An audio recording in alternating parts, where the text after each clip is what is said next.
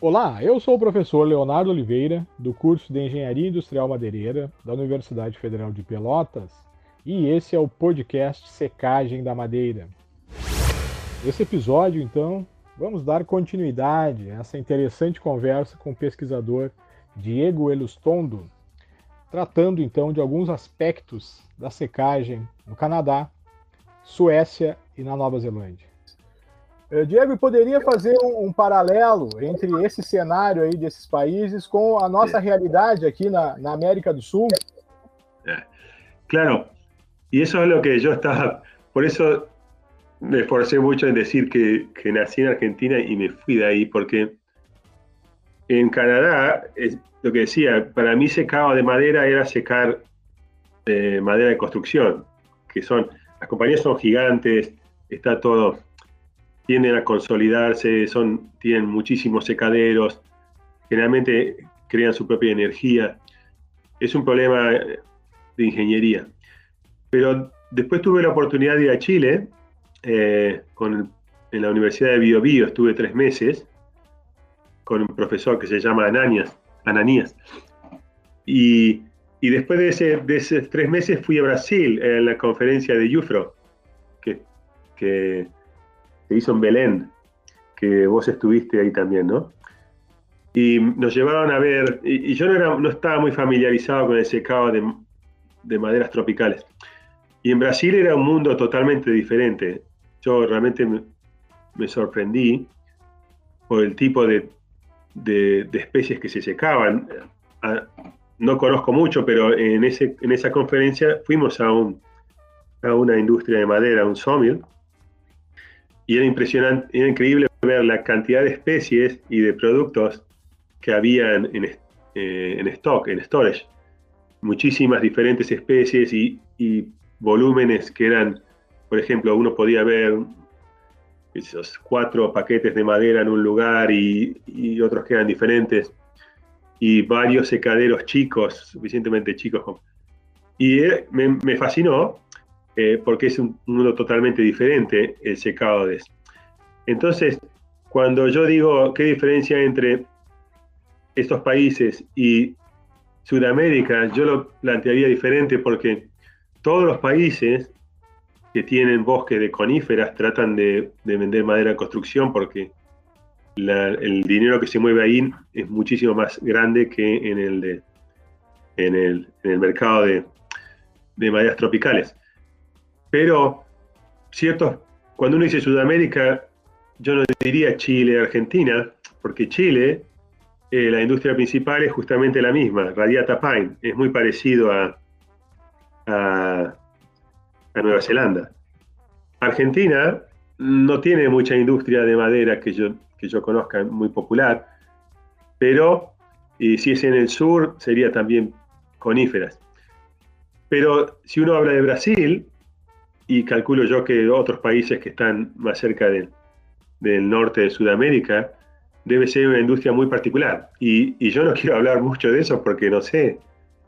Pero cuando uno está en Europa y hablan de maderas para muebles y maderas para pisos, las maderas de apariencia, los primeros países que se hablan son siempre Brasil, África no es un país, ¿no? Pero ciertas partes de África y ciertas partes de Malaysia, esas zonas del mundo donde hay bosques tropicales. Entonces, yo creo que el, el punto, digamos, la, la, ventaja competitiva que tiene esas tres regiones, que yo no conozco mucho igual, Brasil es que están vendiendo un tipo de madera que es diferente al, al otro tipo que es de construcción. Entonces ahí creo que yo está el, el, el valor de, no diría Sudamérica, pero de, de Brasil, digo yo, la, la gran diferencia. La, la, gran diferencia sería el expertise y la cantidad de resources que hay en el, en el, el mercado de, de, maderas tropicales, digo yo. Pero vos, Leonardo, tendrías que pararme si estoy diciendo algo equivocado, pero esa es mi, mi, mi interpretación o lo que yo entiendo. Não, ótimo, ótimo, Jesus. Ficou bem, bem interessante aí essa abordagem. Diego, poderia nos passar um pouco aí da tua percepção quanto a tendências de inovação no nosso setor de secagem da madeira? Sí. Hay dos tendencias que yo veo ahora. Una es tecnología y la otra es justamente lo que estaba hablando de, de las para apariencia. La tecnología es que no, tradicionalmente la madera de construcción se, secaba en, secaderos que se llaman batch, que son grandes y tienden a ser, uno los, llena con madera, cierra y seca, pues los abre y saca la madera. Pero yo decía, en Suecia eran más comunes los que son continuos, porque ahorran energía y es más fácil de, de controlar la producción, porque no hay que abrirlos y cerrar. Pero había un, no sé si se puede decir nombres, pero una empresa que hacía muchos años que construía eso. Y después una empresa de Nueva Zelanda empezó a adaptar ese mismo de secaderos continuos para lo que sería más el mercado de Norteamérica y Canadá. Y ahora están siendo instalados en todo el mundo eso, porque la tecnología es mejor, se pueden controlar mejor, ahorran energía, son más eficientes en producción. Entonces,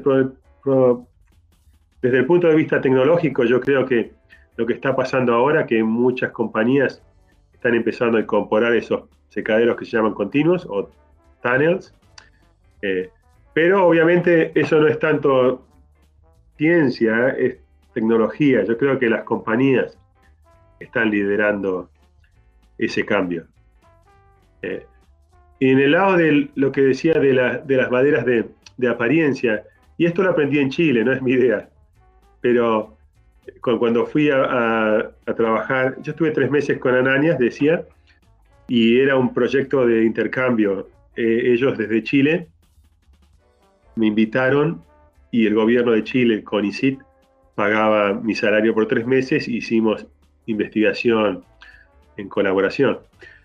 Y él estaba, lo que estaba haciendo era, y la idea era realmente brillante, obviamente era a nivel nacional. Lo que pasa es que hay dos grandes especies que, que se usan en la industria forestal, digamos. Una es el pino y el spruce, que se usan para, como decían, para madera de construcción. Y la otra es eucaliptus, y habrá algunas otras especies, pero eucaliptus es muy popular que crece muy rápido y es para la industria del papel, porque básicamente el pino lo crecen para madera y el eucalipto es para papel, y es una madera eh, tropical de nuevo, crece muy rápido y es muy eficiente para esa industria. Entonces, todos los países tenían un poco de los dos, industria de papel e industria de madera. Entonces, lo que, pero lo que pasa es que la industria de papel se está decayendo en todo el mundo, eh, básicamente porque digo yo, porque la gente no imprime tanto, más internet y eso. Entonces el papel cada vez se produce menos, en algunos lugares no, la que en Uruguay, pero en muchos países. Y las plantaciones de eucaliptus ahora están available, digamos, están disponibles para hacer algo. Entonces, uno tiene un bosque de eucaliptus con, que crecen rapidísimo, son hermosos, súper gruesos, la madera es hermosa, pero no se puede secar, porque crecen tan rápido y con tanto estrés. Y pasa también en Nueva un poco, en, Australia mucho. Eucaliptus hay mucho y, es tan difícil de secar porque cuando uno le quiere sacar el agua, se colapsa la estructura. No tiene suficiente resistencia para, para, para sostener un secado muy rápido y tiende a romperse. Entonces, si uno lo quiere secar, termina el 20% nada más de la madera, recupera si lo hace muy rápido. Entonces en Chile, Anañas tenía un programa para tratar de secar esa madera y transformarla en madera sólida para vender, para competir con las otras maderas tropicales. Y la idea buenísima, están las resources ahí, crecen, no las pueden utilizar 100% por, porque la madera, la industria de papel está decayendo, y tienen, tendrían mucho valor como madera tropical. Pero hasta que no resuelvan el problema de secado, eh, no se va a poder transformar esa industria. Y en, en Europa tenían en España el mismo problema, nunca lo pudieron solucionar. Así que eh, yo contacté cuando estaba en Suecia a una compañía que vendía controladores que eran controladores cíclicos, y él tratamos de, de usarlo para resolver el problema, pero no sé hasta dónde llegamos. Digamos que ese sería un problema que la pregunta es si se puede solucionar o no. Pero si alguien lo puede solucionar, secar esas, esas maderas de eucaliptus, o no solamente eucaliptus, pero cualquiera de esas maderas eh, que crecen muy rápido, que no son softwood, hardwood que crecen muy rápido y, y tienen tensiones internas, y cuando uno las trata de secar colapsan, porque abriría una industria totalmente nueva. En vez de tener que ir a buscar maderas tropicales de, qué sé yo, 100 años de viejas, en, que, son nativas, nacieron, destruyen los bosques, eh, difícil de controlar de dónde vienen, pero son hermosas, uno tendría una plantación de eucaliptus que sería certificada, la madera es igual hermosa, y sería mucho más barato de producir, y casi como que podría desplazar a las otras especies tropicales que están en, digamos que son protegidas y así. Entonces, si alguien puede solucionar eso, realmente abriría eh, oportunidades de, de, business y para la industria en general. Esas serían las dos cosas que yo veo que están pasando ahora. Ótimo, ótimo, Diego. Muito, muito interessante aí as tuas colocações. Bom, Diego, mais uma vez agradeço muito aí a tua disponibilidade em colaborar aqui conosco. Tenho certeza que foi uma contribuição uh, ímpar aqui para nosso para o nosso podcast. Muito obrigado, Diego. É, muchas gracias por invitar-me. Ótimo, então, com isso estamos encerrando mais uma edição do nosso podcast Secagem da Madeira. Muito obrigado pela audiência e até a próxima.